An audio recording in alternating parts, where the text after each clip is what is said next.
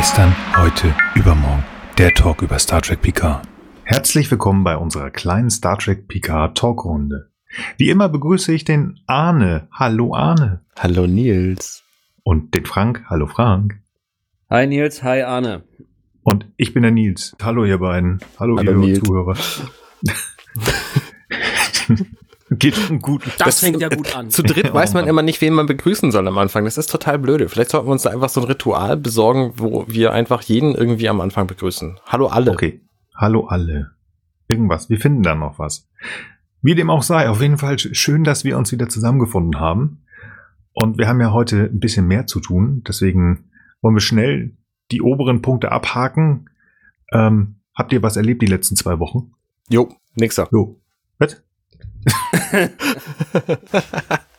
Ich war im Urlaub, ich war in Dänemark und in Dänemark, das ist das Land, wo äh, manche Urlaub machen und andere Leute arbeiten und ich habe da Urlaub gemacht und Nils arbeitet da und äh, da habe ich ihn tatsächlich besucht in Abenra. Genau. Ähm, das war geil und zwar ähm, auch deswegen, weil du mir das Hotdog da geschenkt hast. Das war nämlich super lecker. Das ist, glaube ich, das zweitbeste nominell in Dänemark und das beste tatsächliche, weil das erste ist irgendwie, was hattest du erzählt? Das ist äh, irgend so komisches Maisbrot. Also die Chefin hat das mal erzählt und ich dachte nur, nachdem sie mir das erzählt hatte, das ist alles nur kein Hotdog. Und deswegen sage ich immer Quatsch, was draußen dran steht. Also es ist tatsächlich Dänemarks zweitbester Hotdog. Das wurde vor vier Jahren, glaube ich, mal ausgemarmelt beim großen, bei einer großen Competition. Und ich sage mal, das ist jetzt definitiv Dänemarks bester Hotdog. Wir machen zwar keine Werbung, aber der Hafengrill, Haunegrill in Appen, Obenroh, Appenrade ist ein Besuch wert. eindeutig sehr gut, Genau. geiles Ding. Nee, und Dänemark sowieso auch immer. Ich finde es landschaftlich total faszinierend. Wir waren in Torsminde, das ist an der Nordseeküste irgendwo in der Mitte, also äh, in der Mitte der, der ähm, Höhe von Dänemark. Wie sagt man denn das? Auf mittleren Mittig Breitengrad? Keine Ahnung. Äh, sag einfach, du warst in Midtjylland. Okay, da war ich. Ähm, ja, und das war echt schön. Also da, was es da landschaftlich zu bieten gibt. Ähm, und da gibt's so ein richtig tolles Museum ähm, über Strandungen. Und das lohnt sich, wenn ihr da mal da seid. Guckt euch das an. Aber so viel Privatkram brauchen wir gar nicht. Eigentlich erzähle ich hier ja immer nur diesen Kram, der ähm, auch im Internet irgendwie zu sehen ist. Und von diesem Urlaub gibt's eigentlich nichts da im Internet. Hm. Du hast ein schönes Bild gepostet bei Twitter, wo du Titanic gespielt hast. Das war ganz schön. Ja, so ein bisschen Werbung machen für meinen zweiten Podcast hier, dieses, ähm, dieses, ähm, wie heißt es noch? Irgendwas mit Werkgetreu, James Cameron.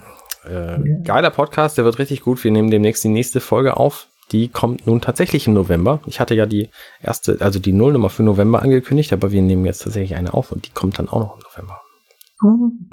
Geil. Sehr schön. Und wir gucken morgen Terminator 6. Ist es so? Würde ich sagen, oder? Ja, wenn du Zeit hast. Du hast Hab es ich. mir bislang ja, Ja. noch nicht. Äh, Ja. ja, doch, ich musste das ja mit meiner Regierung abklären und die sagt ja. Geil. Ja, dann machen wir das. Ja, lass ich muss übrigens machen. auch noch Terminator 1 gucken. Also, wenn du danach noch. Weil in Erst Vorbereitung für Werktreu. gucken und dann Werbung- gucken wir einfach sechs. Weil- in, Werb- in, in Vorbereitung für Werketreu Ja. muss ich halt Terminator 1 gucken, weil wir den da Mhm. besprechen werden. Und da deswegen. ja, Ähm, das ist Ja. total geiler Privat-Talk hier in, diese, in diesem ja, Podcast. Ja. nee, genau. Macht ja. In, so einer, in so einer total kurzen Folge sehr praktisch. Also lass uns Genau. mal ruhig. Ja, genau. Also jetzt jedenfalls, ich habe sonst auch nichts weiter mitzuteilen. Ich bin gerade halt immer noch äh, in den letzten Zügen von einem Online-Kurs über Data Engineering, den ich gerade mache.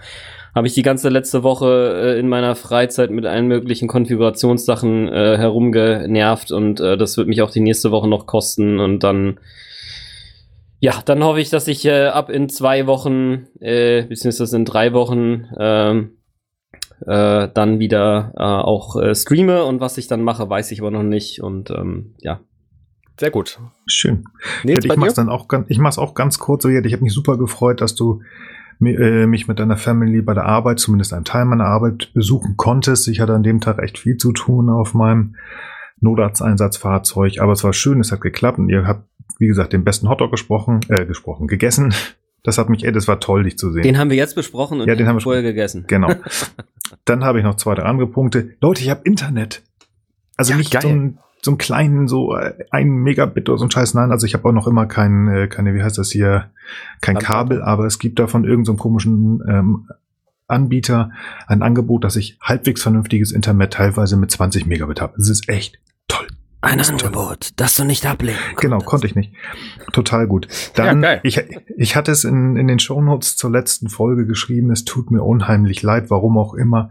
Die Aufnahme klang nicht ganz so gut. Ich habe schön in mein Mikrofon hier reingesprochen, aber es hat irgendwie nur das Interne aufgenommen. Ich war ziemlich angenervt, hat Arne noch schön rumgebastelt. Super, vielen Dank. Ich hoffe, diese, ab dieses Mal wird's besser. Ich habe lange gearbeitet, ich habe nichts gefunden. Ich hoffe, dass es diesmal funktioniert. Und natürlich, ähm, wo Arne schon werkgetreu angesprochen hat, spreche ich ganz kurz Jules Verne's Erben an. Wir haben uns äh, neulich über John Carter auf Mars unterhalten. Mit äh, habe ich mich mit Raphael unterhalten. Drei Stunden, war mal ein bisschen länger. Ähm, kann ich aber nur empfehlen. Ich habe selber beim Nachhören nochmal köstlich gelacht. Ihr werdet sehen, dass man 75 Anspielungen auf verschiedene Franchises machen kann. Und am Ende überlegt man sich, was kann man noch reinmachen. Und bitte bis ganz zum Ende hören. Gut. Sehr gut. Wollen wir anfangen? Wir haben uns Würde ich sagen. Ja, Ja, ne? genau. Also wir sind heute bei der, äh, ja genau, welche, bei welcher Folge sind wir? Also ich mache erstmal den Disclaimer, also bevor ihr das hier hört, äh, schaut auf jeden Fall die beiden Folgen an. Chain of Command, äh, beziehungsweise auf Deutsch, wie heißt es auf Deutsch? Geheime Mission auf Zeltris 3, Geheime Teil Mission 1 auf und Zeltris 2. sehr gut. Zwei. Und das sind sechste Staffel 14, 15? Äh, 10, 11. 10, 11, okay, alles klar. Ja. Gut, und dann äh, soll ich einfach einsteigen. Sonst würde ich noch ganz kurz sagen, dass Ja. die am 14. und 21.12.1992 Uraufführungen in den Vereinigten Staaten hatten. Naja, sehr gut. Ansonsten, bitte. Ja, okay, also Picard wird von Admiral Nacheyev, dem Kommando, äh, äh, in, des Kommandos enthoben äh, und zusammen mit Worf, Beverly und Crusher auf eine verdeckte Mission nach Zeltris 3 geschickt. Ähm, dort sollen die Cardassianer eine sogenannte äh, metagene Waffe entwickelt haben, die mit Theta-Band-Trägerwellen funktioniert.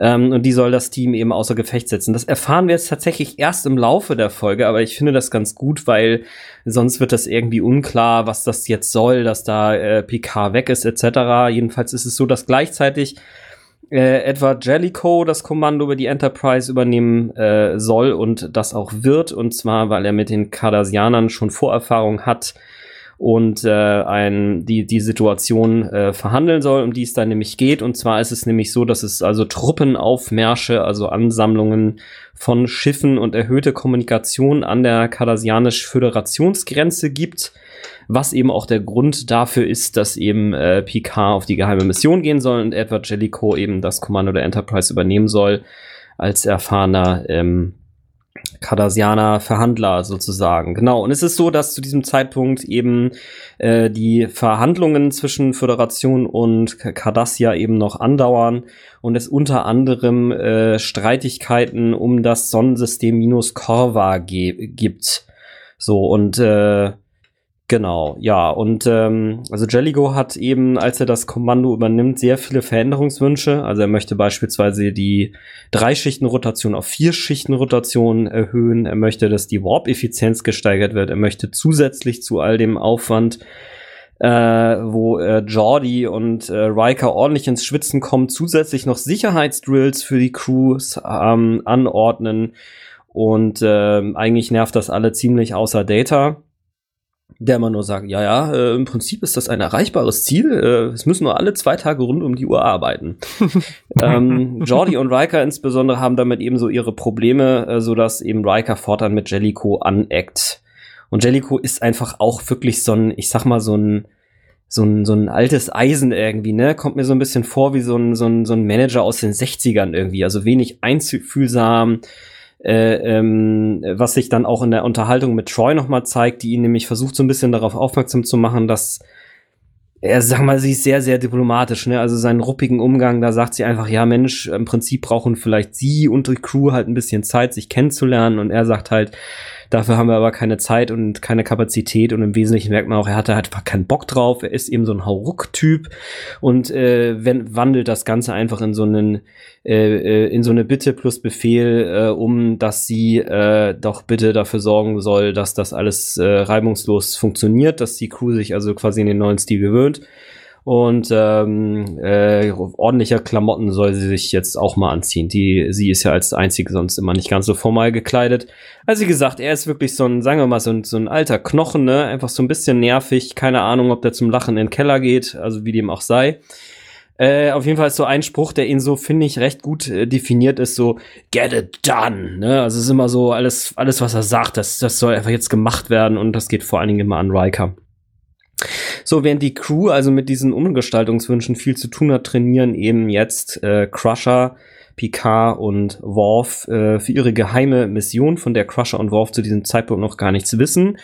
Und ähm, äh, genau, machen sich dann alsbald auch auf ähm, nach Zeltris 3 und ähm, suchen dafür eine Überfahrt, die organisiert werden soll durch den Ferengi Daimon Solok ähm, auf Torman 5.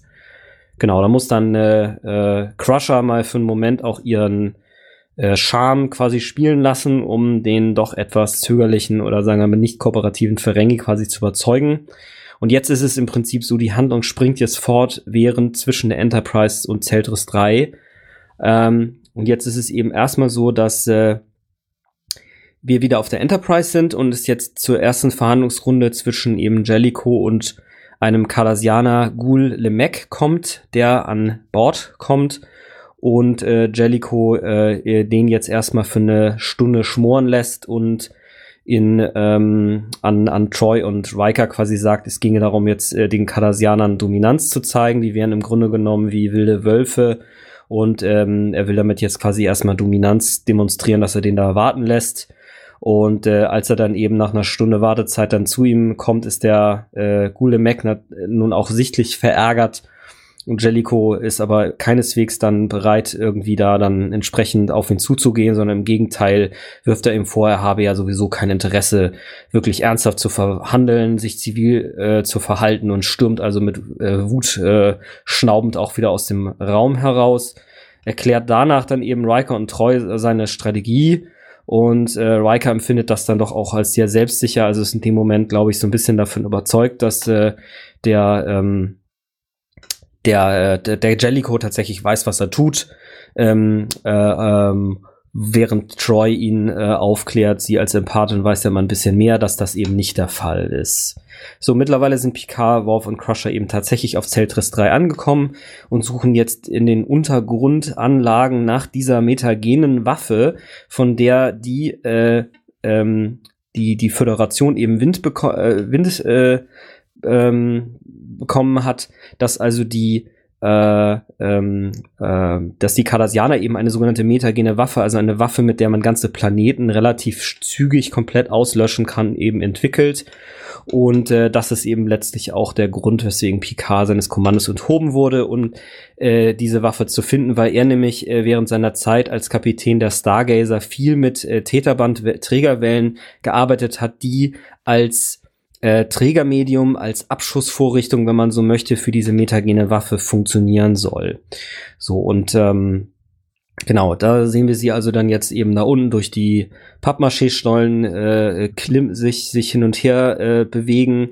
Ähm, jetzt ist es so, dass eben in einer zweiten Verhandlungsrunde wieder auf der Enterprise Gule Mac äh, sich zwei Helfer dazugenommen hat und wirft Jellico eben jetzt erstmal äh, vor, ähm, an der Grenze eben zu provozieren. Ähm, also Jellico wirft das Lemek vor, dass die äh, Cardassianer provozieren, eben durch ihren Truppenaufmarsch etc. Und Lemek ist halt eher nur so suffisant und sagt, ja, ja, das sind alles nur Trainings äh, und äh, will im Grunde genommen die fraglichen Systeme, also minus Corva, halt zurückhaben. So, das äh, wird also auch noch gesagt. Riker sagt, äh, die Föderation wolle eben keinen Krieg und äh, nun lässt Lemec eben die Bombe platzen. Also der Cardassianer offenbart, dass er bereits weiß, dass ein kleines Team von Agenten der Föderation sich im cardassianischen Gebiet bereits befinden. Gemeint sind natürlich hier jetzt Picard, Crusher und Worf. Aber er gibt an, nicht zu glauben, dass das stimmt. Also es seien nur Gerüchte, ne? wobei völlig klar ist aus dem Setting, dass er das jetzt ironisch meint und sehr wohl weiß, dass das tatsächlich so ist. Ähm, und sagt so, ja, ja, denn wenn das tatsächlich stimmen würde, dann wäre das ein schwerwiegender Eingriff äh, äh, in die in die in die kardassianische Provinz und würde natürlich eine entsprechend harte Antwort der Kardassianer provozieren oder nach sich ziehen. So, und ähm, zuletzt fragt er dann eben auch direkt nach dem Verbleib von Captain Picard und als Jellicoe ihm dann sagt, er sei versetzt worden, gibt er an zu hoffen, dass die neue Aufgabe von Picard wohl nicht zu, also hoffentlich nicht zu gefährlich wäre. Denn so einen äh, feinen Offizier zu, verlieren wäre ja besonders schlimm. So, also damit ist völlig klar, der weiß, weiß, wie der Hase läuft, aber es ist jetzt eben taktisches Spielen und deswegen ist es so, dass Jellicoe jetzt nicht natürlich nicht zugibt, das zu wissen, zumal das eben tatsächlich eine öffentliche, offene Provokation wäre, gerade wenn er unter der Flagge der Föderation das täte. Das gibt er also nicht zu. So, Picard, Crusher und Worf unterdessen finden die Quelle diese, dieser metagenen Waffe, die letztlich sich einfach nur als ein Signal, eine Signalanlage entpuppt. It's a trap. Bitte? It's a trap. It's a trap, genau. Es ist also keine Waffenanlage, sondern nur ein Sender. Es stellt sich also heraus, es handelt sich um eine Falle. Worf und Crusher können noch entkommen, Picard hingegen wird gefangen genommen. Ähm, genau, kurz darauf können auch die Crewmitglieder an Bord der Enterprise eben keine äh, keine Messung mehr dieser metagenen Waffe, dieser, dieser Täterwellen halt mehr ausmachen. Ähm, also das Ganze, die, die Falle hat sozusagen zugeschnappt. Und jetzt ist es so, dass ein Cardassianer, der sich später als Gul Madret zu erkennen gibt, Picard erstmal eine große Herausforderung nennt, ne, als er nämlich durch seine Tür in sein Büro gebracht wird, die in typischer kardassianischer Manier, das ist im Grunde so ein dunkles Verlies, keine Ahnung, wer da so leben mag, aber die Kardassianer haben es wohl ganz gerne so ein bisschen ja, so ein bisschen horrormäßig äh, in ihren, ihren, ihren Wohnungen oder vielleicht haben sie auch keine Farbwahrnehmung. Äh, das weiß ich nicht so genau. Jedenfalls wird er als große Herausforderung bezeichnet. Also irgendwas hat dieser Madret mit Picard auf jeden Fall vor und er zitiert jetzt in dem Zuge erstmal dann Picards Namen, seine Eltern, seine Seriennummer und äh, macht ihn darauf aufmerksam, dass er sehr wohl weiß, dass er eben damit diesen Täterband-Trägerwellen Erfahrung hat, äh, als er an der Stargazer gearbeitet hat. Also es wird völlig klar, das Ganze war ein Scam, um Picard jetzt eben einzufangen. Und ähm, Picard fragt eben jetzt, warum? Warum denn er? Und Madret sagt nur eben, hier stelle ich die Frage und wenn ich mit ihren Antworten nicht zufrieden bin, dann sterben sie. So, und dann endet quasi erstmal die Folge. Ne, harter Cliffhanger, ähm, aber zum Glück ist man ja damals dann schon eine Woche später mit dem Anschluss belohnt worden, beziehungsweise auf Netflix kann man es natürlich direkt hinter, hinterher weggucken. Und es fängt also damit an, dass der Captain, der unter Drogen gesetzt ist, eben in Zyklen immer wieder dieselben Fragen gestellt bekommt und am Ende, man merkt dann eben, worum es letztlich geht. Zuletzt wird er immer nach den, Verteidigungspro ähm, nach den Verteidigungsplänen der Föderation um Minus Corva gefragt, über die Picaba tatsächlich nichts weiß. Und äh, letztlich ist es halt so, jetzt wird auch klar, was das Ganze sollte, warum Picard, also es geht nicht etwa in, wie in der Folge äh, äh, die, die Schlacht um Maxia, wo es ja tatsächlich um etwas ging, was Picard in der Vergangenheit gemacht hat. Das ist ja eine Folge, über die wir schon mal gesprochen haben, äh, wo es eben um einen Ferengi ging, äh, der dann äh, äh, letztlich äh, getötet wurde und wo dann dessen Vater später versucht, sich da um Rache zu bemühen. Hier geht es eben tatsächlich um eine Sache, die in der Zukunft liegt, nämlich den Angriff, den sich die Cardassianer auf Venus Corva wünschen, um das System sich ihrem Imperium einzuverleiben. Zumindest dieser Splittergruppe der Cardassianer, um denen geht es darum. Und weil sie eben wissen, dass Picard der Captain der Enterprise ist, und äh, sie wissen, dass das Flaggschiff, die Enterprise, äh, im Falle einer kriegerischen Auseinandersetzung an die kardassianische Föderationsgrenze kommen würde, um dort die Angriffe halt zu koordinieren und zu unterstützen, haben sie eben es auf Picard abgesehen, weil sie sich ziemlich sicher waren, dass der dann eigentlich was über Minus Corva wissen müsste. Und ähm, genau, daher eben dieser ganze Aufwand. So an Bord der Enterprise behauptet nun Lemec, Picard, Worf und Crusher, ähm, hätten 55 Männer, Frauen und Kinder auf Zeltris 3 getötet, also ganz eindeutig kriegerischer oder terroristischer Akt. Es ist also nun klar, dass Picard äh, äh, noch am Leben ist, beziehungsweise dass er eben gefangen genommen wurde und äh, äh, Lemec sagt eben, die Kanasianer werden Vergeltung üben. Madret macht nun Picard, also wie gesagt, jetzt wechseln wir immer zwischen Enterprise und äh, Picard in Madrets äh, äh, ähm, Gefängnis oder Büro, wenn man so möchte. Äh, Madrid macht Picard also glauben, er habe ähm, äh, wie es das föderationskardassianische Abkommen besagt, äh, nach einer neutralen Person geschickt, die eben als Mediator, also als als als äh, als neutrale Person zwischen den beiden quasi fungieren soll.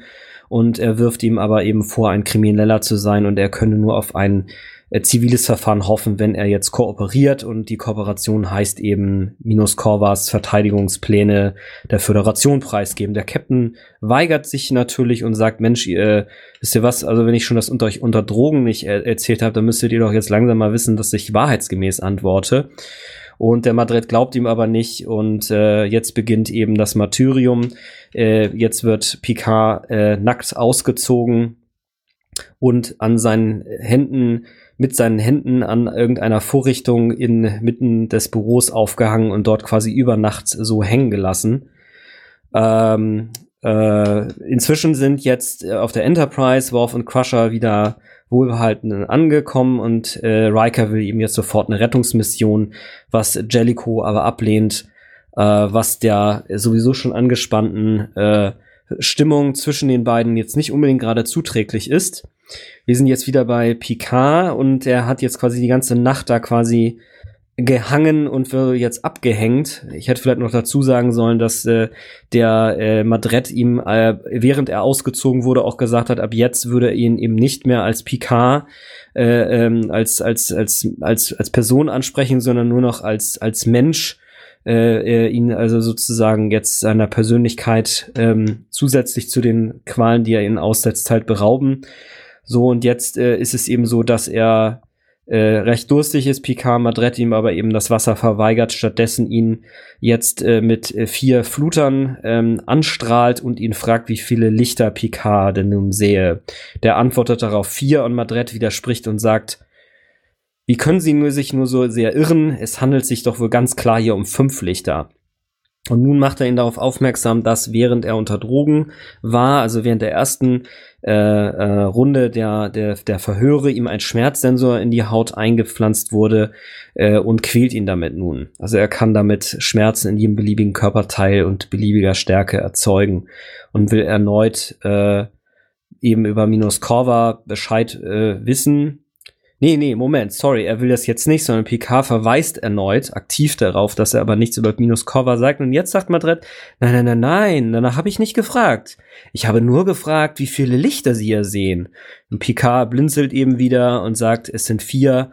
Und Mandras sagt wieder eben, äh, wie können sie es wagen, sich so, äh, wie können sie sich so irren und quält ihn eben wieder erneut. Und jetzt ist mittlerweile klar, es geht Madrid eben jetzt eigentlich um eine persönliche Fehde oder zumindest um eine Art Rachefeldzug, äh, dessen Ziel jetzt Picard ist, also er will Picard brechen. Auf der Enterprise konfrontiert LeMac Jellicoe mit einer Videoaufzeichnung von Picard, ähm, die während er da unter Drogen befragt wurde, aufgezeichnet wurde und Jellicoe sagt aber, dass Picard eben nicht auf Befehl der Föderation gehandelt habe, weswegen LeMac dann sagt, hier, also als Terrorist wird er dann exekutiert als eine Alternative könnte jetzt eben gelten noch, dass die Föderation eben den Sektor verlässt und damit wahrscheinlich eben auch auf Minus Corva verzichtet. Das ist aber eben äh, nicht äh, denkbar. Das haben Jellico und Nacheyev und äh, äh, schon vorher klar gemacht, dass das so nicht passieren wird. Jellico will also nicht darauf weiter äh, nicht eingehen und äh, weist eben an, weitere Föderationsschiffe entlang der Grenze zu platzieren und will eben immer noch nicht, dass Riker einen Rettungsversuch unternimmt. So, ähm, und da kommt es dann, also jetzt, da brennt eben jetzt Rikers Sicherung durch, äh, äh, da gibt es also einen Schlagabtausch und jetzt ist es so, dass eben Jellico äh, Riker seines Kommandos entbindet. Fortan ist jetzt Data erster Offizier. Und ähm, Genau, jetzt äh, ist es so, dass er mittlerweile auch, äh, jetzt ist es so, dass es so ein Gespräch zwischen Picard, äh, nee, zwischen Jellico, ähm, Data und Troy gibt äh, und, und Jordi gibt. Und jetzt ist auf jeden Fall klar, die kriegen jetzt eben raus, sie haben letztlich äh, diese, diese ganze ähm, Geschichte mit der metagenen Waffe, da ging es nur darum, eben Picard einzusacken und auf die Pläne für Minus Corva zu kommen, weil sie im Grunde jetzt entdecken, dass es eben darum geht, äh, ihn als ehemaligen Verantwortlichen der Enterprise eben zu bekommen, der eben sicher über diese Pläne Bescheid weiß. Wir sind jetzt wieder im Gefängnis. Ähm, Madret wird jetzt äh, konfrontiert jetzt seine Tochter mit dem eben äh, dort in seinem Elend sitzenden Picard, was äh, ihm Picard also besonders schlimm findet, dass äh, Madret jetzt irgendwie seine Tochter quasi dieser Gewalt aussetzt, die er letztlich eher als Vater auswirkt äh, ähm, genau bewirkt. Und äh, ja, genau. Und jetzt ist es eben so, dass äh, Madret ähm, eben sagt, was er denn jetzt über äh, was er denn nun über äh, die Geschichte von ähm, der, der Cardassianer halt wüsste und äh, dass es eben klar wäre, äh, dass, dass, dass, ähm, dass sie auch Kinder der Cardassianer schon frühzeitig lernen, wie eben mit den Feinden zu verfahren ist. Woraufhin dann Picard sagt, ja, es kann zwar sein, dass das Militär jetzt eben für die Cardassianer sorgt, dass also ihr Bauch immer gefüllt sei, weil die Kardassianer eben eine Zeit der, der großen Armut durchgemacht haben und das Militär jetzt so ein bisschen dem Volk langsam wieder auf die Beine geholfen hat, dass aber ihr Geist eben leer bliebe, wenn eben sozusagen diese Brutalität so äh, äh, ausgelebt wird. Und er sagt im Grunde genommen auch, wenn man seinen Kindern beibringt, andere zu entwerten, dann können Kinder das letztlich auch auf ihre Eltern übertragen. Woraufhin er eben wieder gequält wird und wieder gefragt wird, wie viel Lichter er denn sehe. So, jetzt bekommt Jordi durch äh, entsprechend, also wir wieder auf der Enterprise, Jordi bekommt aus Sensormessungen heraus, dass äh, die Schiffe von LeMac im sogenannten McAllister-Nebel gewesen sein müssen, die in der Nähe von äh, Minus Corva sind. Und jetzt ist halt klar, da sind auch noch weitere äh, kardassianische Schiffe drin. Ähm, woraufhin äh, sie jetzt eben äh, sich dorthin begeben, um dort eben Antimateriebomben zu platzieren, um die Schiffe da quasi rauszulocken. Wieder in äh, Picards Misere sinkt er quasi sur le pont d'Avignon, um sich zu beruhigen und Madrid fragt eben, wo er denn jetzt gerade war. Er antwortet zu Hause und äh, äh, Madrid fragt eben, ob ihr die, dass diese, diese Erinnerung an zu Hause ihn daran hindern zu brechen und er lobt ihn, wie stark er ist und offeriert ihm, dass er gehen könne äh, und dass er stattdessen jetzt Crusher quälen würde, von dem der ja von der Picard ja gar nicht weiß, dass sie entkommen ist. Und letztlich ist es so, dass Picard sich jetzt eben entschließt, da zu bleiben, um zu verhindern, dass eben jetzt an seiner Stadt Crusher gequält wird. Ähm, eine Szene weiter ist es dann so, dass äh, Picard eben lebendes Ta Taspas äh, oder Taspar zu essen bekommt. Das ist im Grunde genommen irgendeine Spezies, die sieht einfach relativ eklig aus. Eigentlich sieht es aus wie ein parasitenbefallenes Ei. Das bekommt er jetzt eben zu essen.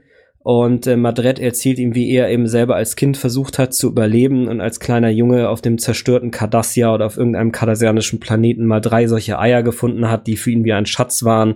Eins hat er sofort gegessen, die anderen zwei wurden ihm dann von einem anderen Jungen quasi gestohlen. Dafür hat er ihm den Arm gebrochen, also der andere Junge, dem Madret. Und äh, jetzt ist es eben so, jetzt wendet sich das Blatt. Picard sieht nämlich jetzt, und das sagt er auch, er sieht jetzt in ihm nicht mehr den mächtigen ähm, kardassianischen Soldaten und den Folterer, sondern den kleinen hungernden Jungen, der nicht in der Lage ist, sich selbst zu schützen. Und äh, dass, äh, äh, dass er trotz dem, was er Picard angetan hat, ein zutiefst bedauernswürdiger Mann ist, äh, was natürlich wieder dazu führt, dass Madret austickt, äh, ihn quält und ihn wieder fragt, wie viele Lichter er sieht. Und äh, Picard hält aber durch und sieht immer noch nur vier. So, und jetzt ist es so, jetzt ist die Frage, wer soll die Antimateriebomben im Nebel äh, unterbringen. Und äh, jetzt äh, erstmal bietet sich Jordi an, sagt aber letztlich, die, die beste Person dafür ist Riker. Riker ist der beste Pilot. Und nun setzte, gibt es da quasi auch einen kleinen Showdown zwischen Jellico und Riker, denn es ist so, dass äh, Jellico eben in Rikers ähm, Quartier kommt und ihn jetzt fragt, ob er eben diesen Flug macht. Und äh, dann sagt er erstmal, jetzt erstmal nehmen wir mal die Ränge zur Seite und Jellico sagt eben zu Riker, er sei ihm insubordinant, er sei arrogant und er sei kein besonders bester, äh, kein besonders guter erster Offizier.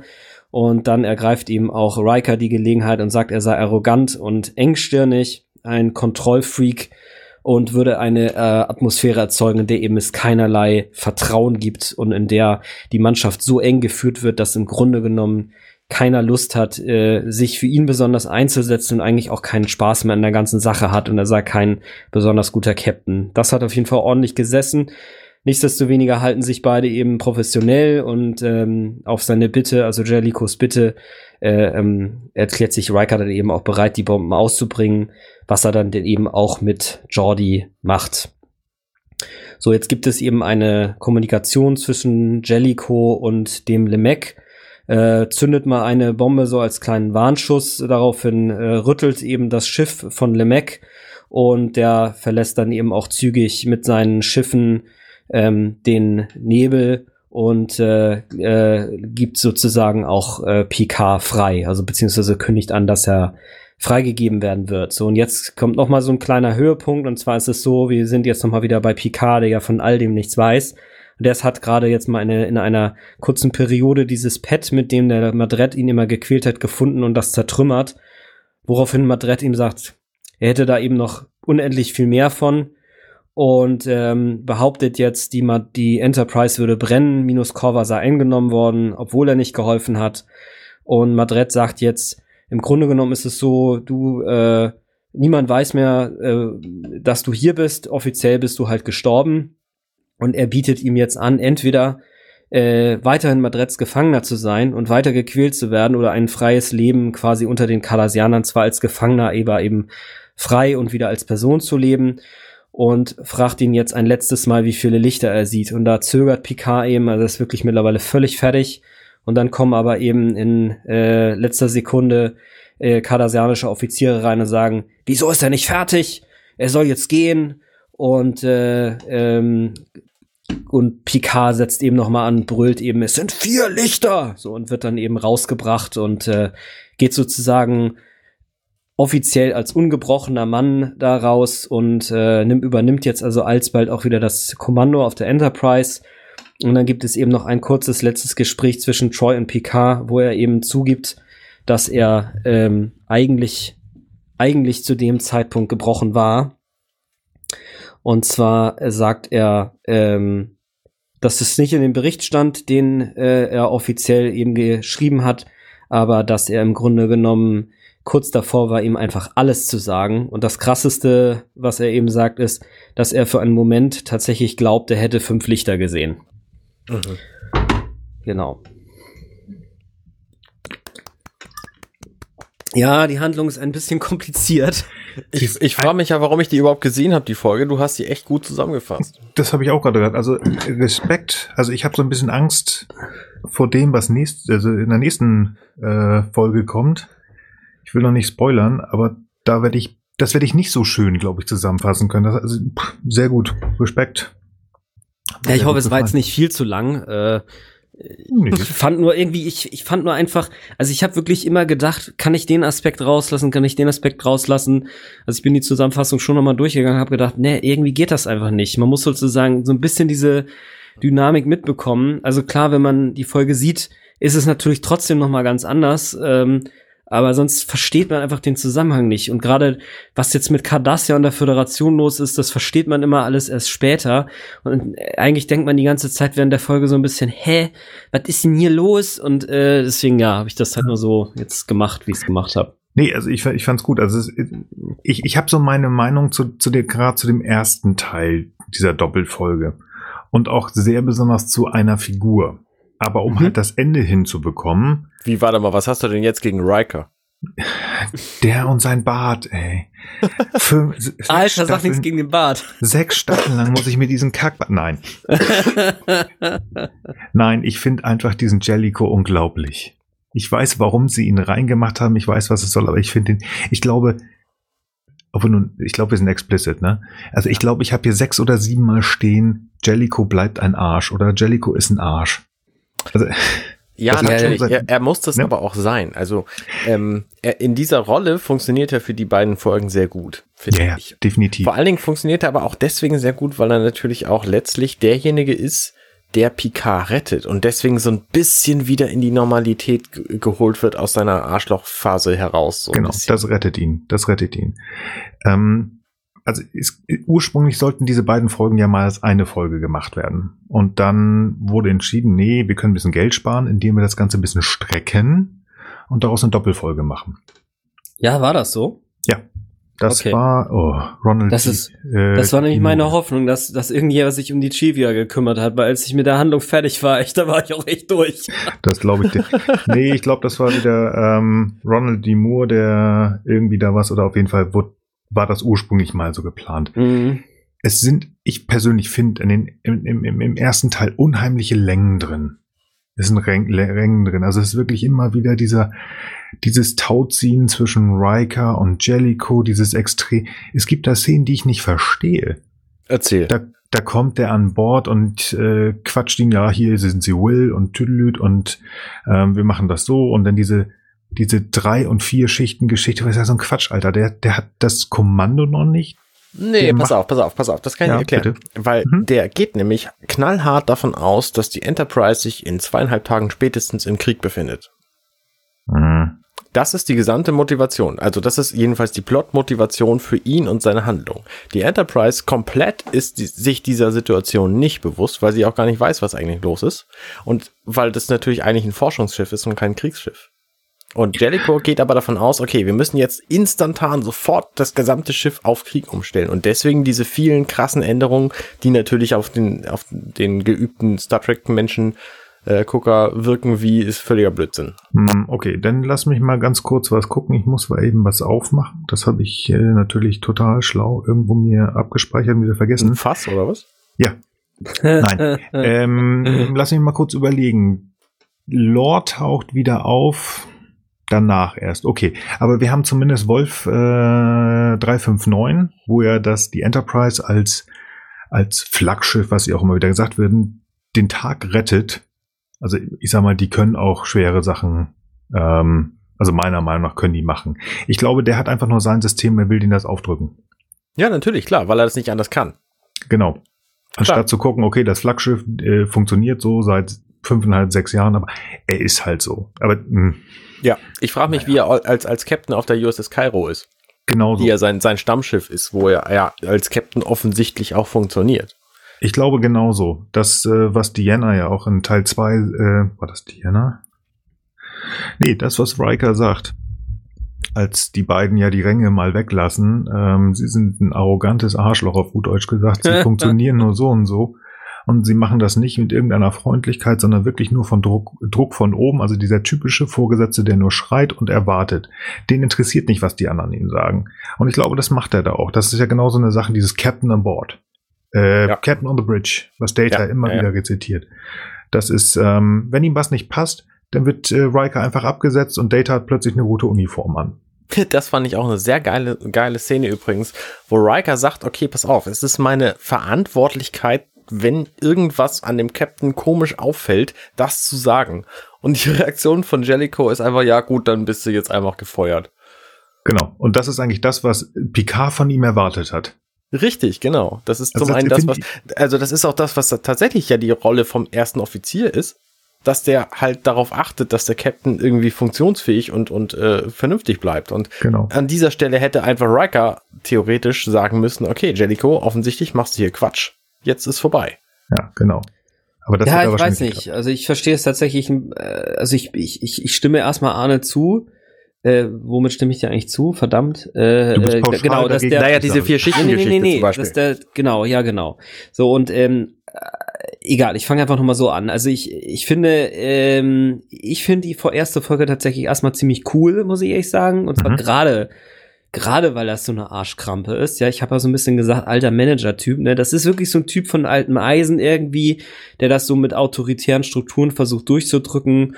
Und äh, das, das, das, das schmeckt der Crew da einfach nicht, ne? Und äh, vor allen Dingen ohne viel Erklärung, äh, da die Sachen durchzuhauen, irgendwie, ich meine, Picard ist jetzt auch nicht immer einfach und ja auch fordern und so, aber ja doch einfach ein ganz anderer Typ und äh, ich finde irgendwie gerade deswegen, das Ding heißt ja auch Chain of Command, ne? Und da sieht man irgendwie mal so unterschiedliche Führungsstile und wie jetzt, wie jetzt quasi da die Leute, wenn sie eben ihre Ränge ausspielen, quasi auch aufeinandertreffen. Und ich finde, das ist echt super gut gemacht worden. Äh, dass, dass da wirklich eben Jericho und ich sehe, genau damit stimme ich mit dir überein, Arne. Ich glaube, der geht eben wirklich davon aus, wir haben hier in zwei Tagen einen handfesten Konflikt. Ich kenne diese Leute alle nicht. Ich arbeite jetzt quasi nach Autopilot hier mein Optimierungs- und äh, äh, Befehle-Werfprogramm durch. Mhm, mhm. Und äh, keine Ahnung, ob der auf der Jericho ganz genauso ist. Also ich glaube, er ist immer ein Arsch. Da gebe ich dir, gebe ich dir recht, äh, Nils. Ähm, aber äh, ich, ich glaube tatsächlich, dass es so ein bisschen dadurch verstärkt wird, dass er jetzt wirklich jetzt darauf mit rechnet, hier in, in, eine, in eine bewaffnete Situation zu gehen und aus Gründen können sie es dem der Crew eben noch nicht vollständig enthüllen, zumindest nicht so anfangen und ähm, und wo ich aber auch mit Arne, wo ich, wo ich nicht sicher bin, ob ich da deiner Meinung bin, ist an der Stelle mit der über oder euch beiden eigentlich, wo ihr ja sagt, äh, er ist dafür verantwortlich, den Captain aufmerksam zu machen, weil ich finde, das ist eine Situation, in der auch Riker natürlich sehr emotional agiert.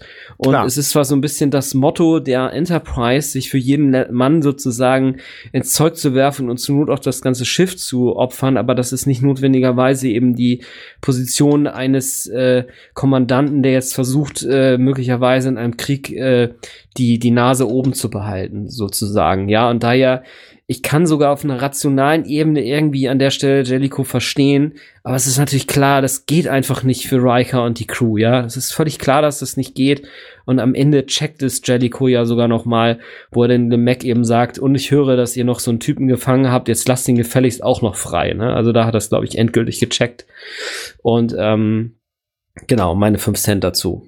Mhm. mhm. Ob er es wirklich gecheckt hat, weiß ich gar nicht. Also ich gebe ich geb euch da recht. Also er muss so sein, weil er ist der Kriegstyp. Deswegen hat eine JF ja auch Picard woanders hingeschickt. Ja. Da ist sie übrigens Arne, das ist. Äh, ja, ich habe mich, äh, hab mich auch daran erinnert, dass du sagtest, du, du kennst sie auf jeden Fall. Elena kommt noch äh, vier oder fünf Mal sowohl in TNG als auch DS9 vor, genau. Ähm, auf jeden Fall, deswegen nimmt sie ja auch nicht Riker, der ja nun mehr als einmal schon ein Kommando angeboten bekommen hat, weil er kennt die und man muss ja auch hart mit denen sein. Ne? Das wird man ja in einer Serie sehen, die ich glaube 14 Tage später Uraufführung oder spätestens drei Wochen später Uraufführung ähm, im amerikanischen Fernsehen hatte, nämlich äh, Deep Space Nine. Mhm. Das ist kein, kein Kuscheln mit den Cardassianern. Was natürlich, muss ich an dieser Stelle vielleicht auch mal erwähnen, ähm, eine super Hinleitung ist, weil die Cardassianer hier als super Bösewichte dargestellt werden und in Deep Space Nine einfach eine fantastische, riesengroße Rolle haben und sich dann natürlich mhm. äh, gefragt wird, hey, wie, wie kann man denn hier, äh, wie kann man denn mit den Cardassianern irgendwie auf einer Cardassianerstation und so? Ja. Also es war eine fantastische Werbung, diese Folgen hier zu bringen an der Stelle. Na, es war auch so ein bisschen ein Push dahin. Also ich meine, ja, ursprünglich waren ja auch cool, ja. Ideen, also ich weiß gar nicht mehr so ganz genau, warum das nicht funktioniert hat, aber der Diamond Solok hieß er, glaube ich, das sollte ursprünglich Quark sein. Ah, ja, ah, das habe ich auch okay, gelesen, ja. Also das, mhm. ähm, und natürlich auch, dass die, dass die Cardassianer hier das erste Mal mit ihrer neuen Uniform, ich meine, die davor war, also gerade mit diesen komischen Pseudo-Helm, das war ja so ein bisschen lachhaft, die haben die hier schon wirklich aufgebaut. Also ja. ich verstehe das. Vielleicht ist da bei mir, ich meine, ich bin äh, Notfallsanitäter, Rettungsdienstler, aber ich habe ja auch diesen Job fast zwölf Jahre irgendwo militärischen gemacht. Und ähm, vielleicht habe ich mit diesen sehr militärischen irgendwie Probleme, keine Ahnung egal. Also ich kann es verstehen. Naja, du bist ja auch nicht der Einzige. Also ich meine, die gesamte Crew hat ja damit Probleme. Damit wird ja auch quasi geworben. Die Folge basiert ja darauf. Genau. Also und vor allen Dingen, was ja auch ganz wichtig ist, und dafür ist er einfach da, ohne ihn und diese, diese, ich habe geschrieben, Worldbuilding, also ohne das, was jetzt hier aufgebaut wird, funktioniert die ganze Geschichte nicht. Mhm. Was du machen könntest, natürlich nur reine Folge, ähm, wo Picard nur gefoltert wird. Das hat, jetzt muss ich kurz überlegen, das war 1992, fünf Jahre später hat Deep, äh, nee, wie heißen sie hier, Babylon 5 das gemacht.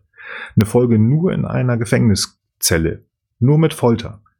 Das funktioniert aber auch nur, wenn erklärt worden ist, warum dieser Mensch da drin ist. Und das kannst du. Jetzt, bitte? Sorry, meinst du jetzt Babylon 5 oder meinst du jetzt gerade Chief O'Brien in, in DS9? Das ist auch nochmal eine andere Geschichte. Ich meine okay. tatsächlich äh, Babylon 5, weil die, die Chief O'Brien-Folge ist ganz eindrücklich. Ich finde aber tatsächlich, dass, ähm, ich glaube, die bei Babylon 5 haben beides genommen, sowohl Chain of Command als auch die, ähm, die Chief O'Brien Folge. Mhm. Und das in eine Folge gepackt. Also wirklich, da, da, die kommt, ich meine, die fast die komplette ähm, Geschichte ist da nur in diesem einen Raum, wo der Captain äh, Sheridan gefoltert wird. Ah, ja, okay. und in der Birne. Ja, ich dachte mich gerade an Sinclair und konnte mich gar nicht dran erinnern. Ja, okay. Nee, Sinclair ist ja, ja, nur erste Staffel. Ja, ja, ist schon richtig. Moment mal, spoilst du mir gerade Babylon 5? Aber sowas von. Ach, verdammt. Ja, äh, äh, sorry, aber da, da ist einfach auch nichts gegen, da kann man einfach auch nichts sagen, ja. Dass Sinclair dann weg ist, ist schon echt schlimm. Ja. Das ist lange schlimm. Bis Sheridan wirklich cool ist. Und ja, Sheridan auch, wird cool. Er ist nur Wenn in der Doppelfolge cool, mal ohne Scheiß. Nein, Sher Sheridan ist ziemlich geil. Ach so, Sheridan ist cool. Na, ich meine, du bist ja. noch bei Sinclair jetzt, komm mal. Nee, nee, nee. Ich fand's, ja, egal. Sorry, ja, das ist auch echt zu viel Sidetrack, ja. Nein, also dadurch, ich wollte nur sagen, halt bei Babylon 5 war ja durchgängig ähm, halt eine Serie mit, mit, mit dem Arc, der drüber hinweg war. Ja. Und das kannst du mit einer eigenen Folge nicht machen. Deswegen Ja. verstehe ich zwei Mhm. Folgen oder eine etwas längere. Ja, Tipptopp, okay. ist halt ein Arsch, ist halt so. Aber was, wo ich einfach so ein bisschen sagte, okay, jetzt kommt doch mal zum Punkt und deswegen habe ich mich so auf die zweite, den zweiten Teil gefreut. Denn der zweite Teil ist für mich einfach deutlich interessanter, weil ich hier viel mehr über Picard ähm, lernen kann. Und das ist ja das, was mich persönlich unheimlich interessiert. Die Geschichte ist nett und das ist ja, ich meine, die beiden Folgen sind eine Ja. der, ich glaube, sieben besten Folge oder Folgen mal gewesen. Mhm. Also wie so fast jede, die wir aussuchen, die Ja. irgendwo in den Top maximal 15 ist. Noch. Die sind alle noch. Top 3. Ja, alle. 15 aus den Top 3. Genau, es kommt ja darauf an, auf äh, wer da geguckt hat. Nein, also die ist ja, Ja, auch klar. wirklich sehr, sehr groß.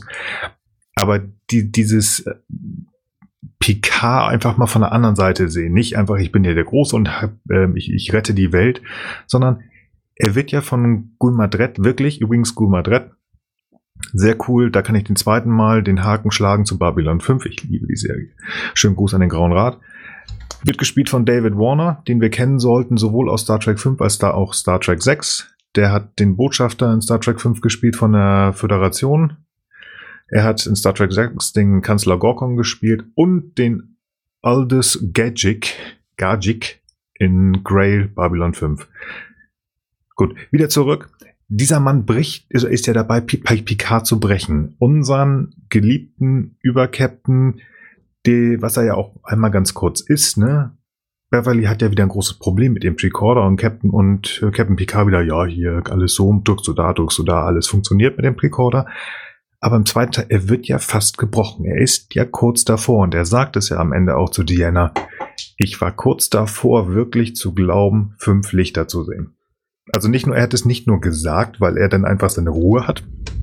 Er, Und sa- er sagte nicht, ich war kurz davor, ich habe fünf Lichter gesehen, war sein Ziel. Stimmt.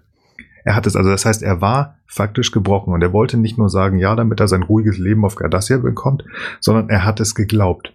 Das heißt, Madrid hat es geschafft, diesen Captain, der in, in, Das in ist eine ganz spannende Punkten- Szene. Ja. In Ähm, verschiedenen Punkten immer wieder die, die Föderation gerettet hat. So, jetzt du.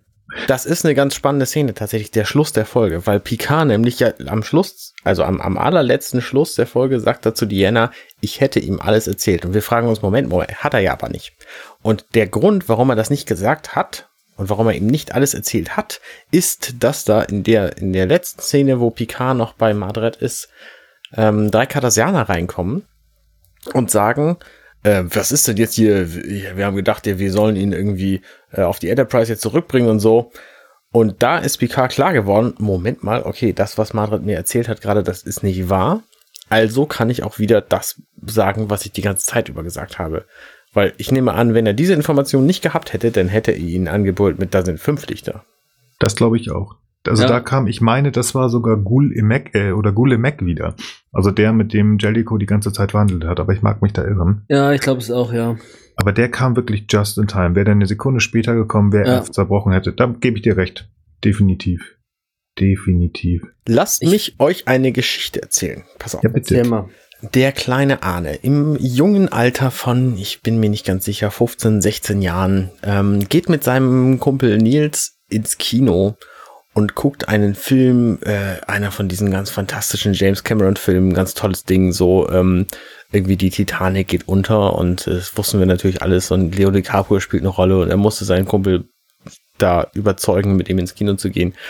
Und dann ist, sitzt er in diesem Kino und denkt sich, Moment mal, also da gibt's doch jetzt diesen Typen, der kommt mir so bekannt vor, der Bösewicht. Das ist doch der Bösewicht, oder? Das muss doch der Bösewicht sein. Und dann stellen wir fest, Moment mal, wer ist denn dieser Typ? Und der Bösewicht, von dem ich da rede, das ist natürlich der Gehilfe von Cal Lockley, Hockley, pardon, ähm, der von Billy Zane sehr fantastisch in Titanic gespielt wird. Und das ist der Typ Spicer Lovejoy, sein ähm, britischer Gehilfe. Und der wird gespielt von David Warner, den der kleine Arne natürlich kannte aus dieser Folge, wo er sich als Cardassianer verkleidet hatte. Und der böse war. Und zwar sowas von der dermaßen böse, ähm, dass mir in Titanic sofort klar war, okay, der David Warner, das ist auf jeden Fall hier eine böse Figur, auch wenn sie am Anfang relativ harmlos wirkt. Und ähm, dass okay. das der gleiche Typ ist, ist mir erst beim erneuten Gucken jetzt für diese Aufnahme wieder aufgefallen, ähm, weil ich das völlig, völlig nicht begriffen hatte, dass dieser David Warner, der Spice Lovejoy bei Titanic gespielt hat, der gleiche Typ ist wie eben Ghoul Madret. Krass. Ja. So, kurzer Einschub. Ja. Cool, Mann.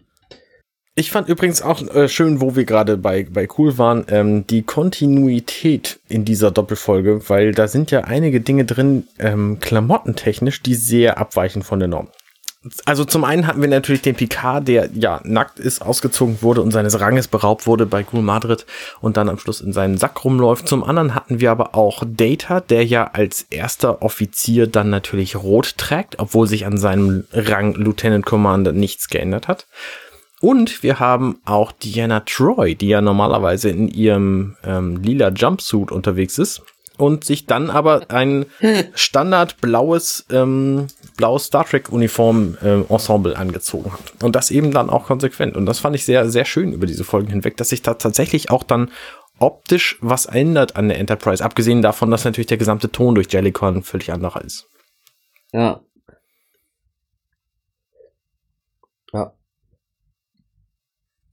Ja gut, ist die, die Kommandouniform, ja. Also ich habe mich da auch gewundert, warum sie ihn nicht zum, zum Commander oder warum er ihn nicht zum Commander gemacht hat.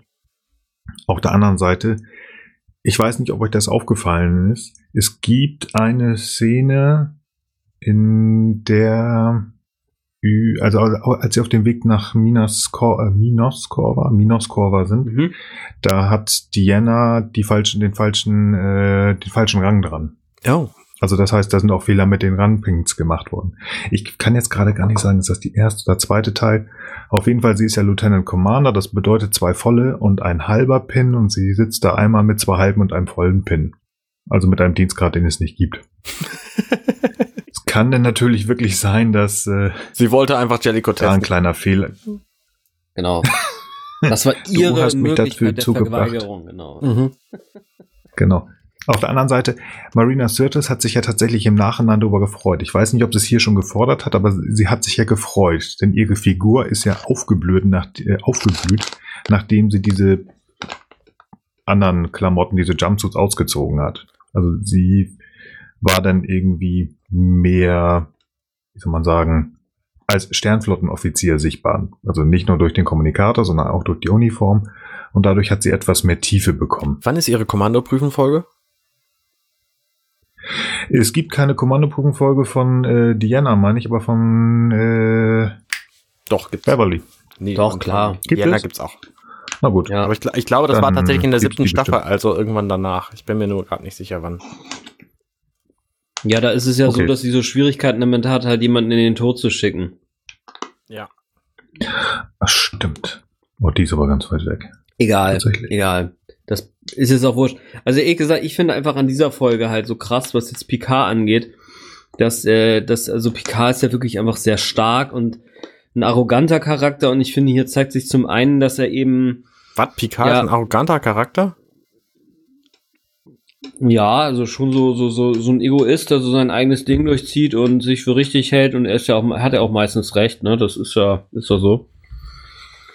Können wir ja darüber noch streiten. Lass mich erstmal meinen Punkt machen. Auf jeden Fall, mh, mm, dass, äh, dass er hier auf jeden Fall noch mal einmal wirklich so ein bisschen wie in den Folgen, das, äh, äh, wie, wie heißt denn das? das? Ist das das Leben nach dem Tod mit der, mit der Flöte? Jetzt kriege ich die Namen gerade nicht mehr, der Folgen. Wie ist das, wo er. Das war Inner Light. Inner Light. Das ist, äh, The Inner Light ist äh, die Flöte. Genau, Inner Light ne, wo er also auch ein, ein empfindsamer und ach, gibt ja noch ein paar andere Folgen, wo er auf einmal auch ein empfindsamer Charakter ist, nämlich wo er beispielsweise in der Lage ist, mit seinem Folterer empathisch zu interagieren, wo er also sagt, ja, ähm, erstmal sagt er ja, als die Tochter dazu kommt, sie haben eine bezaubernde Tochter. Ne, das habe ich jetzt in der Zusammenfassung nicht gesagt, aber das sagt er halt. Mhm. Und äh, mhm. Und, und, und später ist es halt so, natürlich wendet er das auch gegen den, ähm, den, den Ghoul Madret, ne, dass er also sagt, jetzt werde ich ihn, ihn nicht mehr einen starken Soldaten sehen, sondern eben den, äh, kleinen Jungen, der sich nicht verteidigen kann. Aber in weit ist es so, er setzt ja sozusagen da an, an, an der ähm, an der an der Quelle der Folterung sozusagen an bei dem Madrid so und das finde ich ist sehr sehr ist emotional sehr weise ja also ob ob man das vielleicht hätte noch so drehen können dass er vielleicht ein bisschen weniger oder früher nicht mehr gequält wird oder so keine Ahnung aber ich finde das sehr sehr empathisch dass er also diese die, dass er das so genau versteht und irgendwie für sich zu nutzen weiß um um vielleicht das Schema zu durchbrechen also er ist sehr sehr er ist darin auch sehr, sehr stark. Ne? Er hält ja doch trotz allem sehr, sehr lange durch. Auch wenn er am Ende zugibt, ich war eigentlich fertig, ich hätte ihm alles erzählt, mhm. hält er das ja wirklich in einer beeindruckenden Art und Weise aus. Also das ist auch, und das ist noch ein anderer Punkt, also er ist wirklich in einer Weise charakterstark, wie man das wahrscheinlich von, keine Ahnung, er sagt das ja selber auch, nur dass halt Foltern kein probates Mittel ist, Informationen zu extrahieren. Und tatsächlich zeigen das ja sogar echte Studien, dass das so ist. Ich finde nach wie vor beeindruckend, dass es tatsächlich so ist. Und ich finde es beeindruckend, dass Picard eben diese Qualität hier eben zeigt, dass er also wirklich in der Lage ist, diesen extremen, äh, ähm, diesem extremen Stress zu widerstehen.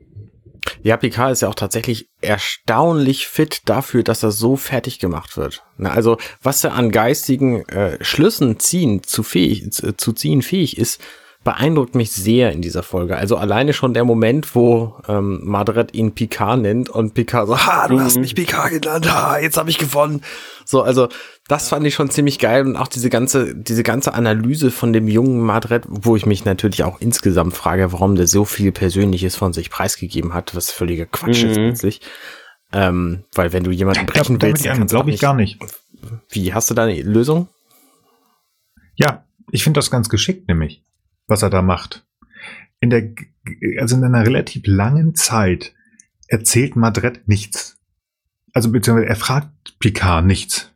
Er hat am Anfang mal gefragt, so hier, Minos Corva, Sicherheitsvorbestimmung und erzähl mal, ich weiß nichts, okay. Und dann erzählt er belanglose Sachen. Er hat seine Tochter da, ja, sie ist so eine Liebe. Und übrigens, Mensch, äh, bei uns auf Cardassian, ne, Archäologie, Sie sind doch Archäologe, ist das nicht toll, würden Sie nicht gucken und bliblablub. Und ich damals als sechsjähriger Junge habe äh, hier Armbruch und bliblablub. Und er erzählt und erzählt und erzählt. Ich würde da, also übertragen, ich würde da heulen in der Ecke sitzen und hätte schon längst fünf Lichter geschrien. Aber man muss sich doch überlegen, du wirst gefangen genommen, du wirst gefoltert und die Frage ist doch, was will der eigentlich? Was will dieser Mensch von Picard? Und ich glaube, das ist eigentlich viel fieser, gar nicht zum Punkt zu kommen. Er labert darum und hier kannst du Essen haben. Gerade auch, wo er ihm das Essen gibt, sei es jetzt nun dieses, also ich meine, das scheint ja irgendwie eine, äh, eine kardassianische Delikatesse zu sein und so ein bisschen eklig, aber er kriegt was. Der kümmert sich schon fast. Also ich finde das viel, in Teilen sogar noch viel fieser, als zu sagen, komm, jetzt wirst du hier mit irgendeiner äh, Energiepeitsche ausgepeitscht. Das ist ja psychisch total fiese, weil er ja schon fast nett ist und dann nicht mal was fragt. Also das ist, ich fand es eine harte Folter. Also anstatt wirklich nur diese typischen Daumenschrauben oder sonst irgendwas. Und das kam mir da in den Sinn dazu. Deswegen fiese Folter, fiese, richtig, richtig fiese Folter. Ich finde halt besonders krass darin, dass er dann, also Picard in der Lage ist, das so umzudrehen. Weil also es gibt ja durchaus in der Kommunikations, äh, also man kann in der Kommunikation ja mit einem sogenannten Vertrauensvorschuss arbeiten. Ne? Also dass man quasi irgendwelche Geschichten erzählt, wahre oder auch äh, fabrizierte, ne? jetzt in diesem Fall Madrid über sich selber als Jungen, der quasi da äh, selbst Leid erleben musste, um sozusagen dem Leidenden, den Gefolterten einen Identifikationspunkt zu geben, nämlich das eigene Selbst aus der Vergangenheit und äh, zu sagen so nach dem Motto, hey, wir sind doch eigentlich beide die gleichen, so, ne?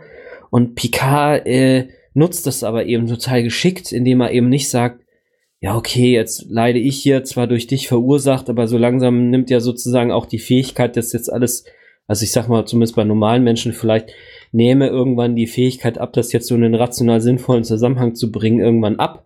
Ne? Und stattdessen ist er, genau wie Arne, du das ja eben auch schon sagtest, ne? mhm. ne? also er bleibt trotzdem wach genug, um zu sagen, ja, wissen Sie was, trotzdem Sie hier sich so groß machen und trotzdem Sie mich so quälen, sehe ich in Ihnen im Grunde genommen eigentlich einen bemitleidenswerten Mann. Ja, und äh, das hätte man vielleicht noch geschickter spielen können, aber ich meine, hallo, der Typ hat jetzt auch einiges schon durchgemacht. Und das ist schon mega charakterstark, finde ich. Also da, da nicht sozusagen darauf reinzufallen und zu sagen, ja, okay, weißt du was, alles klar, du hast viel durchgemacht, jetzt mache ich durch dich was durch. Ich habe zwar nicht äh, verdient, aber komm, was soll's, jetzt kriegst du von mir was zurück und dafür mache ich sozusagen deinen Schaden aus der Vergangenheit gut. Und stattdessen reflektiert er das und benennt das und macht sich dadurch stark. Das finde ich schon echt krass. Mhm. Mhm. Äh, Nachtrag übrigens, die Folge, in der Diana Troy Commander wird, das ist die Folge 716, Thine Own Self. Aha. Okay. Super, Dankeschön. Ich habe übrigens auch nochmal nachgeguckt. Das ist das. Sag mal, wie könnt ihr euch eigentlich hier ernsthaft unterhalten und die ganze Zeit noch recherchieren? Ich krieg's nicht hin. Das ist, ich habe dafür Personal, ich lasse. Ah, Nein. Okay. Ich habe einfach festgestellt, dass ich über Kommunikationstheorie überhaupt nichts weiß und deswegen einfach auch lieber die Schnauze halte, was das Thema angeht. Na gut. Okay. Das ist total gut. Nein, das ist tatsächlich in der zweiten Staffel, äh, in der zweiten Staffel, in der zweiten Folge und ich kann leider jetzt nicht sehen, wie viel schon vergangen ist, aber ich habe dann noch 17 Minuten 10 auf der Uhr und da ist dieses Gespräch, ähm, als wir auf dem Weg nach Minos Corva sind, da sitzt Diana tatsächlich mit den falschen Rangpins. Okay. okay. Dann haben wir Diana auch. Ich möchte mal was in den Raum schmeißen. Ich weiß, dass ich ja eigentlich immer ganz gerne über Picard sprechen möchte, aber ich möchte hier etwas anderes noch einmal diskutieren lassen. Und zwar geht es darum etwas, was Jellico macht. Und zwar erpresst Jellico meines Erachtens die Cardassianer. Ganz schön krass. Mhm. Und ich möchte das kurz erklären. Die fliegen ja an diesen komischen Nebel, der McAllister-Nebel. Mhm. Schön groß übrigens an die Person, die da gerade reinkommt. Nebel. Ja, das ist meine Freundin. Hallo, hallo.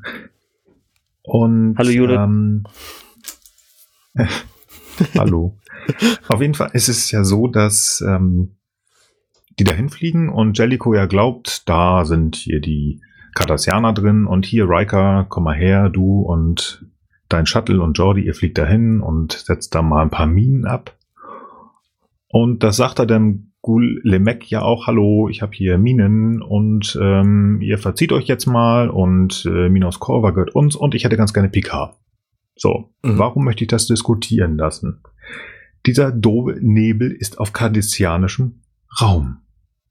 Also es ist nicht im Raum der Föderation. Das heißt, er fliegt mit seinem Schiff in ein fremdes Gebiet, legt da ein paar Minen und sagt dann jetzt noch, ey, aber ihr verzieht euch jetzt und ich will den anderen noch haben. Ja. Ähm, naja, das ist einfach ein Kriegsakt, ne? Oder habe ich das falsch, was er macht? Oder dass die da drin was sind? Was Jellicoe macht. Ne, er erpresst sie ja, einfach. Ne? Pass auf, ich bringe euch einfach alle um, wenn ihr mir nicht gibt, was ich will. Genau.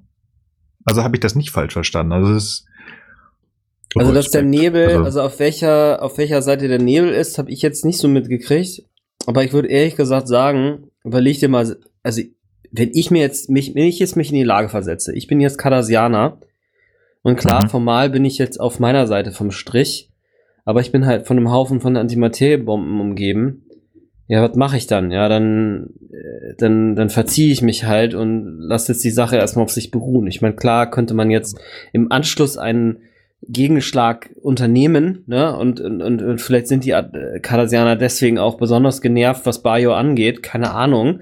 Äh, aber wobei da ziehen sie sich ja auch zurück, ne? Naja, ist Eben, eine gute genau, Frage. Dann drei Wochen später geben sie mhm. Terror Nor ab.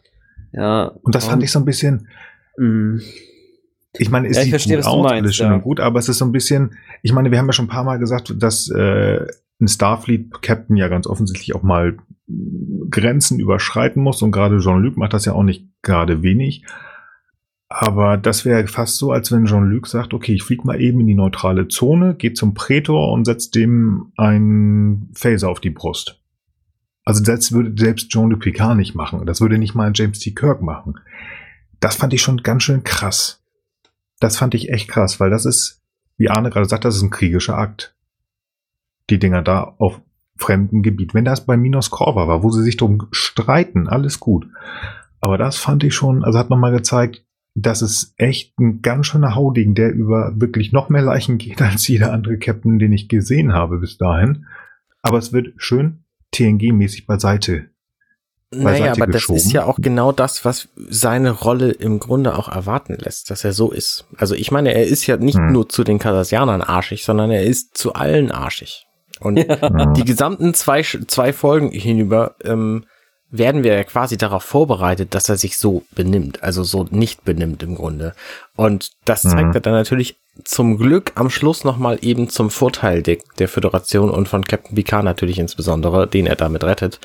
Ähm, ansonsten wäre Jellicoe natürlich auch von uns als Zuschauern ver verurteilt worden. Aber ja. weil es eben irgendwie geholfen hat, ähm, wird es wahrscheinlich unter den Tisch gekehrt. Ich glaube, wir hören auch von Jellicoe nie wieder was, ehrlich gesagt. Also ich habe nochmal einmal gelesen, dass er eben weiterhin Captain der Cairo ist und dann aber ersetzt wird durch irgendeinen anderen Captain und dann noch in einem Dominion-Krieg. Also die Cairo taucht auf jeden Fall nochmal auf. So. Vielleicht. Die Cairo taucht auf, aber er nicht mehr, ja. Nee, das ist richtig, ja. Genau. Ja. ja. Ich weiß auch nicht, irgendwo habe ich das mal im Hinterkopf, dass er, doch klar, ähm, er taucht auf in Tapestry. Aber das ist eine andere Zeitform. Da ist er nämlich der Captain der Enterprise. Richtig, genau, so ist es, ja, in Tapestry, ja. Mhm. Aber ansonsten, so auf die Schnelle, fällt mir jetzt auch nichts mehr ein. Ob er da nochmal was Wichtiges oder nicht. Wurscht. Also es kam mir nur, also das ist mir sehr krass aufgefallen, diese Szene. Ansonsten, ja. ja. Ja. Schon heftig. Tatsächlich, also ich, ich musste bei der zweiten schon ein, zwei Mal echt schlucken, weil das echt krasse Folter ist. Also ich glaube, das ist, äh, da haben sie auch viel reingesetzt. Also die Szenen, wo Patrick Stewart nackt da steht, steht, er, steht auch tatsächlich eher nackt. Und das ganz ohne Schlipper, ohne alles. Mhm. Uh. Da war nur minimale Diskussion, glaube ich, habe ich irgendwo gelesen. Er hat gesagt, ja, das mache ich, aber es muss bitte ein geschlossenes Set sein. Also das ich heißt, dass ja nicht nur eine große Soundtage, wo alle hingucken kann, aber ich finde ja ganz geil, was für ein Schauspieler ähm, Patrick Stewart ist und das zeigt er in dieser Rolle gerade in der zweiten Folge sehr, sehr gut. Also seine Verzweiflung, seine, seine Schmerz, seine Panik, seine, ja. seine Überlegenheit aus der mhm. Verzweiflung mhm. heraus. Ähm, mhm. Ich finde, das ist alles sehr, sehr gut gespielt. Ja, finde ich auch. Ja. Wie am Ende auch noch mal so fast dran, es dran gibt. Und dann ist ja auch, ich finde auch diese Szene, wenn wir, wenn ich, gehe ich jetzt mal fließend zur Lieblingsszene über, wie er, als er dann erfährt, er kann jetzt gehen und die beiden Soldaten wollen ihm nochmal so helfen und ich sag mal so spätestens da hätte ja auch, sagen wir mal, einige von uns hätten vielleicht auch mal gesagt, okay, ich lass mir zumindest raushelfen und er schüttelt die so ab und wankt da halt trotzdem so mit seinem echt schon richtig äh, gebrochenen Gang so, ne, körperlich gebrochen, jetzt nicht äh, offiziell nicht äh, nicht geistig, das äh, hat er ja quasi für sich behalten äh, da quasi so raus. Ne? Also es ist wirklich schon also enorme Kraft, die er da so als als Charakter zeigt und ähm, ja, fand ich schon stark. Also auch auch auch jetzt also jetzt charakterlich Jean-Luc, aber auch Schauspieler Patrick Stewart. Also das ist beides phänomenal. Hm. Ich finde es ja geil, dass Jellicoe äh, sagt, ich möchte gerne ein bisschen Form und Ordnung und, und Zucht und so auf meiner Brücke haben und deswegen zieh dich bitte ordentlich an hier. Ähm, und am Schluss ist aber kurze Zeit später ähm, Captain Picard sehr ordentlich und sehr gefasst und man merkt ihm die vorangegangene Folter überhaupt nicht mehr an, als er auf die Brücke geht und äh, Jellicoe das Schiff wieder abnimmt. Ja. Ich glaube, das ist typisch Jean-Luc. Er zeigt das nicht. Er braucht halt seine Beraterin, er braucht Diana und deswegen, also er redet auch nicht viel. Augenkontakt, komm mit. Ja. Also das macht sie ja mehrfach. Also sie ja. hilft ihm ja unheimlich nach äh, Wolf 359, nach der Borg-Entführung. Und sie wird ihm ja auch helfen, nachdem sein Bruder und sein Neffe im Brand sterben werden geworden sind. Also sie ist ja da und da kann er sich noch, aber für seine Crew muss und will er ja echt stark sein. Ist das deine Lieblingsszene, Arne? ich, ich, mm, ja, also wenn ich eine von Picard nennen, nennen muss, dann die. Ähm, die finde ich tatsächlich mhm. sehr gut.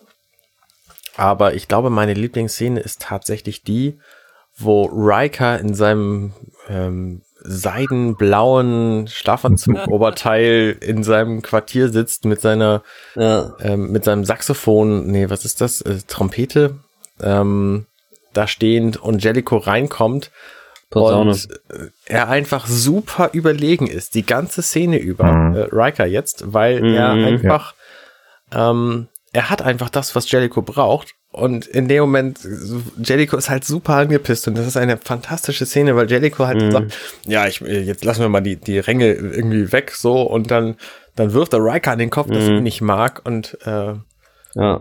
man, man das müsste annehmen, dass Jellico das einfach, dass Jellico das einfach, mm. ähm, auch akzeptiert jetzt, dass er da in so einen offenen Streit geht. Und dann kontert Riker aber und Jellico hat offensichtlich gar nicht damit gerechnet, dass der sowas sagen würde. So, was jetzt hier? Das, das kann ja wohl nicht angehen. Ja, und, und, geht dann total angepisst raus. So. Ja, das, ja. das finde ich einfach so schön. Das, das, ist die, das ist geil, die schönste Genugtuungsszene dieser, dieser ganzen zwei, äh, zwei Folgen auf jeden Fall. Also, hast du recht. sehr, sehr Was du sagst hier, mhm. you're welcome. Gern geschehen. Und er nochmal an, anhält und schnaubend raus, geil. Ja, genau, aber nichts weiter sagt, ja. Und ich finde auch, ich finde auch Rikers Analyse ist, sitzt einfach so treffsicher ja. und so gut. Also das ist einfach so ein maßgeschneiderter Diss. Wenn sich das noch reimen würde, dann wäre der echt, der wäre echt Rap King, ja. Ist halt Jazz King jetzt, also. Wirklich, ja. Von mir ist Jazz King, genau. Also wirklich super Sache. Also ich finde es auch super klasse, weil ich meine, Jellicoe kritisiert ihn ja auch, aber Riker schießt echt den Vogel ab. Also ja, wunderbare Szene. Ja. ja. Definitiv. Nils? Ich, bei mir ist es eine Szene, die, wo Frank sagte, da ist einfach ein gebrochener Mann, aber dennoch sehr, sehr viel Kraft. Und das ist diese Szene, kurz nachdem Gulmadret den Human, den Menschen, doch wieder Picard genannt hat. Und er einfach nur sagt, du bist ein, you're a six-year-old boy. Mhm. Ich kann dich nicht ernst nehmen. Du bist nur ein kleines Kind, das Angst hat, in der Ecke sitzt. Und er das einfach, er nutzt es, er nutzt es und Madrid wird ja einfach nur sauer und reagiert nicht mehr wie vorher. Er ist ja wirklich ganz präzise, wie mit einem Skalpell versucht der Pika auseinanderzunehmen und äh, es hat, er lacht dabei ja auch noch. Er lacht, er weiß, dass er dieses jetzt einmal kurz kann er Madrid paar auf die Schnauze hauen sozusagen und diese Szene ist, also man könnte weinen, aber auch wirklich mitlachen und das ist meine Szene. Mhm. Die ist echt, oh, die, die sind schon schön. Ja. Also das ist schon, Du willst was sagen? Ich wollte gerne noch was sagen, weil ich nämlich noch eine Szene ist mir gerade eingefallen, sehr, sehr gut finde. Nämlich die Szene, wo Picard einfach auf dem Fußboden liegt und sich an einem Gitterstab festhält und singt. Ja, die hätte ich sonst ja, auch gesagt. Genau dieselbe Szene. Die ist nämlich wirklich gut, weil da sieht man auch, wie Picard das eigentlich macht, dieser Folter zu widerstehen. Nämlich hält er sich einfach an den Dingen fest, die er kennt und die er weiß. Und das ist eben seine Familie und seine Herkunft. Und ähm, das zeigt er jetzt einfach dadurch, dass er sich quasi in diese Situation reindenkt, was ja quasi genau das ist, wie man so einer Folter widersteht und wie man überhaupt sämtliche, wie man sämtliche ja, gruselige Situationen übersteht, ja. nämlich einfach mhm. deswegen, äh, indem man sich quasi dem entzieht und einfach in eine, in eine Wunschwelt reindenkt. Was ist ja genau das, was wir gerade auch machen im Grunde. Total. Ähm, und das finde ich einfach total schön. Abgesehen davon äh, singt er natürlich auch irgendwie äh, Sur le Pont d'Avignon ja. Olli Danse. Ähm, ja, ja. Ja, das, das finde ich total nee, finde ich auch. Ich finde die auch total super, die Szene, und ich, ich kann das auch nur unterschreiben. Ich finde nämlich auch, dass äh, klar, äh, hoffentlich gerät kaum einer von uns in so einer Situation oder vielleicht sogar wirklich niemand. Ähm, aber das das, ich sehe das auch so. Das ist sozusagen auch die, ich sag mal, selbst wenn du eine Durststrecke hast, du hast halt wirklich eine nervige Aufgabe zu erledigen. Also es ist eine Coping-Strategie und wirklich eine gute, finde ich, dass man also immer wieder sich auch, äh, dass man, bevor man sozusagen verzweifelt durchdreht, vor Langeweile vergeht, je nachdem, wie die aktuelle Situation ist, dass man sozusagen seine, seine Beauty Places halt hat, ne? In seinem eigenen Kopf. Und ich glaube, jeder hat die vielleicht auch in irgendeiner Form. Und, also ich habe die auf jeden Fall auch und ich fand das irgendwie total klasse, äh, das hier jetzt eben als Muster auch so zu sehen. Ne? Also auch wenn ich äh, nicht weiß, ob ich da jetzt so durchhalten würde, aber ich finde das auch eine sehr schöne Szene. Mhm. Ja. Also ich finde, da sind echt extrem viele schöne Szenen drin. Also, wie gesagt, ich habe mich natürlich wieder sehr auf Picard konzentriert. Also auch diese Szene ganz am Anfang zum Beispiel, die, diese Augen also schauspielerische Leistung. Es ist wirklich nur kurz, aber eine Chef kommt an Bord, ja, ich äh, nehme ihm das Kommando weg. Was? Ja, ja, Also ja, hast du vollkommen recht. Das ist auch super, die Szene. Unheimlich schön, aber auch ähm, Jonathan Frakes, diese Abneigung Jellicoe gegenüber. Also ich, ich, ich hab's ihm abgekauft. Ich weiß nicht, was er gemacht hat oder was, ähm, wie hieß er? Ronnie Cox, glaube ich, der den Jellicoe gespielt hat, was Ja. der dem, dem, dem äh, Jonathan Frakes angetan haben muss, damit er ihn so niederträchtig anguckt. Ich denke jetzt mal gleich springt er ihn dem an den Hals. Also wirklich, also super. Auf der anderen Seite dann wirklich diese flapsige Szene, die Arne ja als Lieblingsszene genannt hat. Super. Also Mhm. nicht umsonst ist er wirklich eine meiner, also ja, die Top 2 sozusagen. Er ist nicht die Nummer 1, er ist die Nummer 2. Picard Nummer 1, Riker Nummer 2 der Figuren bei mir. Also super. Ja. Echt klasse. Ja, Wo wir aber gerade bei Augen waren, ich fand auch total gut den Moment, wo Diana Troy quasi zu Jellicoe geht und sagt, ja, die Crew ist jetzt nicht so, nicht so cool mit dir, weil du bist ja irgendwie nicht so der coole Typ, so. Und Jellicoe sagt, äh, weißt du, das ist gar nicht mein Problem, da kümmerst du dich jetzt bitte drum, so. Und, und sie sitzt einfach nur da und guckt ihn an und ich finde, man erkennt in ihrem Blick in dieser Szene einfach sehr, sehr gut, was sie gerade denkt. Und das, Hm. ähm, ist natürlich Ja. genau das, was wir Zuschauer auch alle denken, also von daher. Genau. Ich fand es gerade ganz interessant, als ich die Folge, ich habe sie mich heute Nachmittag tatsächlich, ich habe sie insgesamt dreimal geschaut. Einmal ziemlich direkt, nachdem wir beschlossen haben, dass wir sie machen wollen. Dann nochmal vor ungefähr einer Woche mit der Freundin und ich habe sie jetzt vorhin nochmal geguckt. Und ähm, ich habe festgestellt, wir haben jetzt auch echt eine ganze Reihe Folgen aus der sechsten Staffel schon geguckt, äh, beziehungsweise besprochen. Und ich finde einfach auch, weil ich habe zwischendurch privat auch einfach immer noch mal ein paar Folgen aus den früheren Staffeln gesehen, die Schauspieler haben sich einfach echt super krass entwickelt, ja. Ja. Also selbst Gates McFadden, die ich ja sonst, ich mag ja die Figur und Beverly und, und Gates McFadden natürlich irgendwie auch, aber ich finde, die war echt am Anfang eine recht schwache Schauspielerin und wie die dann den, den äh, du mal äh, Solok betört und und und das Ja. wirklich bis auf Mhm. Worf, der also wirklich sich eigentlich erst in DS9 richtig entwickelt, finde ich. Äh, also beziehungsweise äh, äh, genau, ist es so, dass die Schauspieler alle echt echt mega viel besser geworden sind. Also finde ich wirklich krass und ich finde in dieser äh, Doppelfolge zeigt sich das nochmal an vielen Stellen wirklich besonders, dass die also wirklich mit ihrer Mimik und ihrer Gestik und was sie ausdrücken können, da ist einfach mega viel passiert. Also ja. Ähm, wo du Ja, gerade auf auf Worf anspielst, ähm, die ähm, seine Entwicklung findet natürlich in Deep Space Nine erheblich mehr statt als als in, in TNG.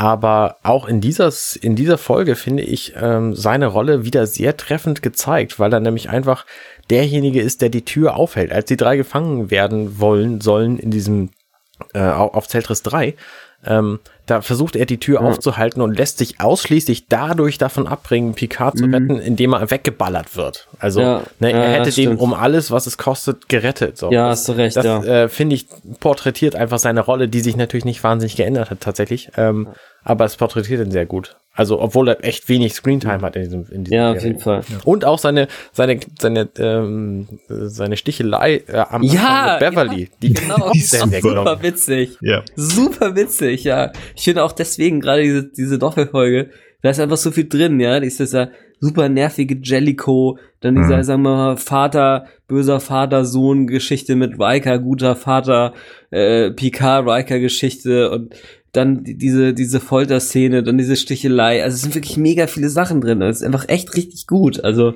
Ja. ja. Ja.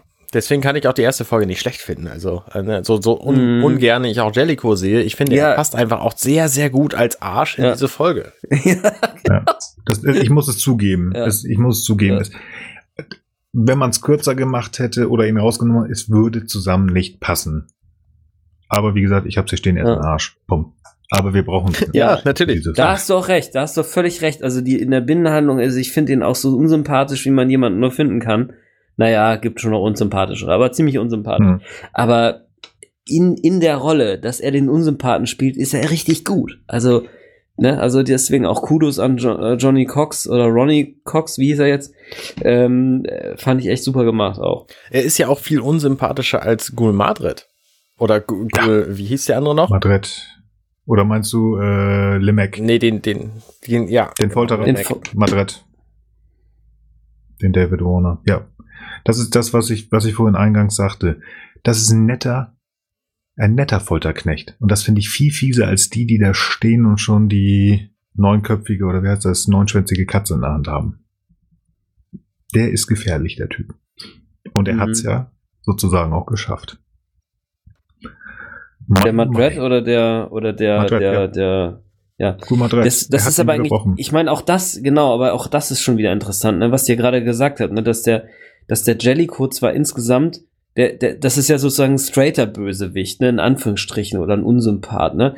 Während der Madrid, der ist sozusagen, gerade weil er eben eigentlich auch so ein, so ein innerlich gebrochener, er ist ja wirklich eigentlich dieser Sechsjährige, der im Grunde genommen seine Zeit nicht verwunden hat und deswegen mhm. wirklich so, so ein, wirklich so, so ein Psychopathen wird, obwohl er diese ganzen Emotionen und diesen, diese, diese Gebrechen ja mit sich rumschleppt. Insofern ist er halt, ich weiß gar nicht, was er richtig ist, ne? Das ist auch irgendwie ganz interessant, dass er gleichzeitig so eine Person ist, wo man sagt, der hat ja auch so eine Story hinter sich und ist, wie Picard das ja auch anmerkt, bemitleidenswert. Jellicoe ist nicht bemitleidenswert, ja. Jellicoe ist einfach irgendein, irgendein Arsch, ja. Mhm. Und also, ja, egal. Ich, ich, da könnte man noch ganz viel drüber reden, aber ich glaube, ich mache jetzt auch mal einen Cut, zumindest was mich angeht. Ich habe, glaube ich, nur noch eine Sache tatsächlich. Wisst ihr, wo die die Idee her haben mit diesen vier Lichtern? Nee, keine Ahnung. Nee. Ich habe es auch nur per Zufall gelesen. Äh, George Orwells 1984 ist euch ein Begriff, richtig? Ja. Ja, genau. Und da wird eine Figur auch gefoltert und äh, er soll immer, äh, der, der Folterer hält, glaube ich, vier Finger hoch und der, der gefoltert, sagt, nee, es sind fünf Finger. Also selbst die Zahlen haben sie da übernommen. Es ist ein direkter Bezugspunkt mhm. auf okay, Orwell. Das ist ganz spannend. Ja. Kein leichter Stoff, finde ich. Aber ich, es ist echt eine grandiose Folge. Ich habe mich sehr, sehr gefreut, dass Frank die ausge, ausgesucht hat. Hat doch. Ich glaube, wir könnten noch relativ lange darüber sprechen, aber eigentlich, ich glaube, dann, dann, tanzen wir im, im, äh, im Kreis, sagt man. Ja, also auf den einen Aspekt ähm, sind wir jetzt gar nicht so genau eingegangen was Folter eigentlich tatsächlich mit Menschen macht. Denn Picard sagt ja am Schluss, er hat tatsächlich fünf Lichter gesehen. Und das glaube ich ihm auch. Also, ähm, hm. ja, es ist, ein, ist ein krasser Einschnitt und ich bin froh, dass das hoffentlich keiner von uns jemals erleben wird. Obwohl das ja, wir gesagt haben, es gibt, oder ich habe es versucht immer, aber nicht wirklich gesagt, Madrid macht ja nicht die körperliche Folter, auch, aber ähm, nimmt dir eher die, du kriegst erstmal kein Essen, dann kriegst du doch Essen, du kriegst kein Wasser, du bist aufgehangen. Das ist natürlich auch körperlich, aber geht ja viel mm. mehr auf die psychische Folter am Ende ein. Und das ist, glaube ich, die viel, viel schlimmere, weil er wirklich ja. ganz explizit Picards Kopf ja. verändern will. Und das schafft er ja auch. Und ja. Gott sei Dank kommt Gule Mac pünktlich, sonst hätte Picard es zugegeben. Also. Ja. Ja, nein, ich, glaube, also ich glaube auch, dass das eigentlich das Krasseste ist, dass dadurch, dass er eher ihn ja wirklich so, so, so, so super krass mit Falschinformationen füttert, ne, weil der PK einfach nicht weiß, was gerade in der Globalhandlung passiert ist. Das ist schon echt mega krass, ne? Das ist ja auch so ein Worldbuilding nochmal innerhalb dieser Zelle. Das ist einfach echt mhm. wow. Also ich fand's auch echt mega Und krass. Es zeigt einfach auch wirklich, dass das, was man sich unter Folter vorstellt, ne? also diese körperliche Misshandlung, das ist nicht unbedingt die Folter schlechthin. Also eine der fiesesten Foltermethoden haben sich tatsächlich, ich glaube, meine, das war die Stasi, die sich das vom Mossad abgeguckt haben.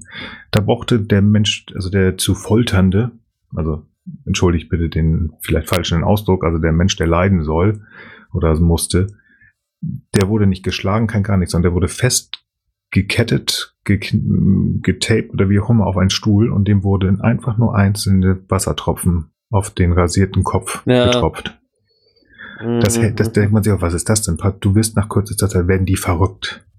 Also, mhm. ja. ja Anna, du hast gesagt, das wollen wir alle nicht und wir hoffen, dass das keinem von uns und möglichst mhm. gar keinem Menschen zuteil ja. wird. Also das ist äh, unvorstellbar. Agreed. Und ja, man weiß, ich weiß gar nicht, was man dazu sagen soll. Poltert niemanden. Das gehört sich nicht. Weil, ja, wie gesagt, ja, also ich, ja, ich finde es auch nochmal ganz schlimm. wichtig zu sagen, weil das ist tatsächlich in, in vielen Filmen doch so ein, so ein super gewähltes Mittel, ne? als wenn das irgendwie, das wird ja immer so dargestellt, als wenn das regelmäßig funktioniert, dann kommt entweder der Gute oder der Böse an und tritt irgendjemand in die Fresse und dann sagen die Opfer noch kurz, äh, bevor sie dann äh, doch unweigerlich erschossen werden, noch schnell, was der Folternde will das ist tatsächlich nicht die Realität. Das ist nicht, wie das funktioniert. Äh, nur die in aller, aller seltensten Fällen ist es so, dass so Informationen extrahiert werden können. Und da muss ich euch sagen, da bin ich auch echt nicht richtig einverstanden damit, wie das in der Filmkultur dargestellt wird. Also wirklich, Leute, liest das mal nach. Äh, ne, auch Zuhörer. Man denkt immer, Folter funktioniert, die funktioniert tatsächlich nicht. Denn in den allermeisten Fällen ist es ja so, wenn man jemanden hat, den man foltern will, dann geht es meistens um zeitkritische Informationen. Und in der Regel kriegt man in dem Zeitrahmen, in dem man sich die Information wünscht, von dem Gefolterten die Information nicht. Mhm. Und danach erübrigt sich im Grunde genommen der Sinn von Folter. Und das ist ja hier mal bei Dredd ja auch so. Die, äh, äh, im Grunde genommen am Ende geht es noch ums Gewinnen. Ne? Also er will jetzt Picard richtig einfach in den Grund treiben, ne, indem er ihm jetzt diese unmögliche beziehungsweise völlig klare Wahl ne, zwischen dem Leben in Luxus ja, und, ja. und, und so mhm. weiter und, und weiterer Folter anbietet, obwohl gar nichts mehr passiert und er mit dem Wissen auch nichts mehr anfangen könnte, weil die Cardassianer haben halt jetzt verloren. Also ja, das finde ich, ähm, ja, finde ich nochmal anmerkenswert, dass äh, in Filmen, finde ich, viel zu oft das so dargestellt wird, als wenn das funktioniert und die, die Daten sprechen ja dagegen. Also, ja. Da auch mal ein Gruß an die Vereinigten Staaten.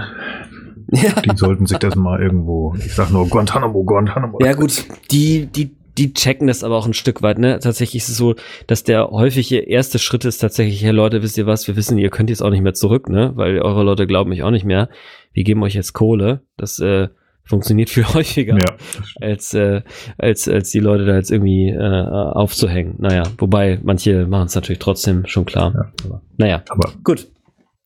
Ja, die Laune ist am Boden. es, ist, es ist halt wirklich ein scheiß Thema. Also, wie, ja. was soll man dazu sagen? Ich meine, ich, ich, das klingt mhm. jetzt so mhm. witzig, wenn ich sage, Leute, foltert nicht. Ähm, liebe Hörer, versteht mich da hoffentlich richtig. Ja. Es ist so ein schwieriges Thema, ja. das hier irgendwie ganz spannend in, in Star Trek verpackt worden ist und sagt, oh, das ist auch ganz witzig, wie die Figuren sich sind und äh, Jericho mm. ist ein mhm. Arsch und aber das, das, das Fazit ist halt so schwierig, dass man das halt wirklich nicht vernünftig zu fassen kann, finde ich. Außer in so einem Satz, wo man sagt, so, ja, das sollte eigentlich eben klar sein. Das Problem ist, es ist nicht eben klar. Ja. ja. Also ja, guckt euch die Folge an, wenn ihr auf sie gesehen Fall. habt. Es ist äh, auf jeden Fall ein Genuss. Also ich finde wirklich, dass es gut gemacht ist. Also gerade wenn ihr auch euch gerne mal ärgert, weil ich ärgere mich ja auch ganz gerne mal. Ne, und deswegen finde ich so, äh, ist gut, wenn so ein Jericho da ist, wo ich sagen kann, wow, das ist echt so ein Arsch alter Falter. Das tut auch einfach mal gut, ne? Und danach wird man ja auch entlohnt, weil trotzdem es ja auch wirklich grausig, gruselig noch in der zweiten Folge weitergeht kommt Picard aus einem raus und zum Glück geht's danach ja auch mit einer anderen Folge wieder weiter. genau. Und, äh, genau, was worüber sprechen wir eigentlich nächstes Mal? Oder? Wo sprechen wir das nächste Mal drüber? Das ist eine Folge, die ich mir unbedingt angucken wollte und wo raus Arne und ich tatsächlich den Namen dieses Podcasts entwickelt haben. Das ist nämlich aus der siebten Staffel die letzten beiden Folgen, 25 und 26, im Englischen All Good Things und im Deutschen gestern, heute über, äh, gestern, heute Morgen Teil 1 und 2. Sehr gut. Das Serienfinale. Q erstmals. Genau, bei uns das erste ja. Mal Q. Mhm. Wird wieder eine Doppelfolge. Ich freue mich darauf, die springenden Zeitverwirrungen zusammenzufassen. Für euch, liebe Hörer, äh, schreibt uns gerne, wenn ihr euch was zu sagen habt. Wir freuen uns immer, wenn ihr uns positive oder auch negative Kritik haben wollt. Bewertet euch uns, also euch könnt ihr auch bewerten, aber uns gerne auf den bekannten Portalen. Und ansonsten habt ihr noch was? Ja, ich habe noch was tatsächlich. Ich muss, ich muss es einfach erwähnen. In dieser Folge ist Picard Picard. Und nicht irgendwer anders. Tatsächlich, das erste Mal fast, oder? Ja, es, es kommt relativ selten vor. ja, aber wir haben tatsächlich Jean-Luc. Genau. Sehr schön. Fol folgt uns auf Twitter, schreibt uns an, wenn ihr irgendwas zu sagen habt, auf äh, äh, Twitter oder über unsere anderen Plattformen und natürlich über ähm, äh, äh compendium.net. Compendium, genau. aber ja. Ja, genau. Sorry. Ihr findet uns ja eh auf der Homepage, deswegen kein Problem. Sehr schön. Bisschen bedrückend, aber eine sehr geile Folge. Es hat mir sehr, sehr viel Spaß gemacht, ihr beiden. Vielen Dank, dass wir uns heute wieder getroffen haben. Sehr gerne. Bedanke mich bei euch, ich bedanke mich bei unseren Hörern, verabschiede mich und wünsche allen einen guten Morgen, guten Tag, guten Abend und gute Nacht. Bye bye. Ciao. Hey, Wir sind Nils, Arne und Frank und das war gestern, heute, übermorgen. Wenn euch dieser Podcast gefällt, dann unterstützt uns doch ein wenig. Mehr Infos dazu findet ihr auf ghu.compendion.net.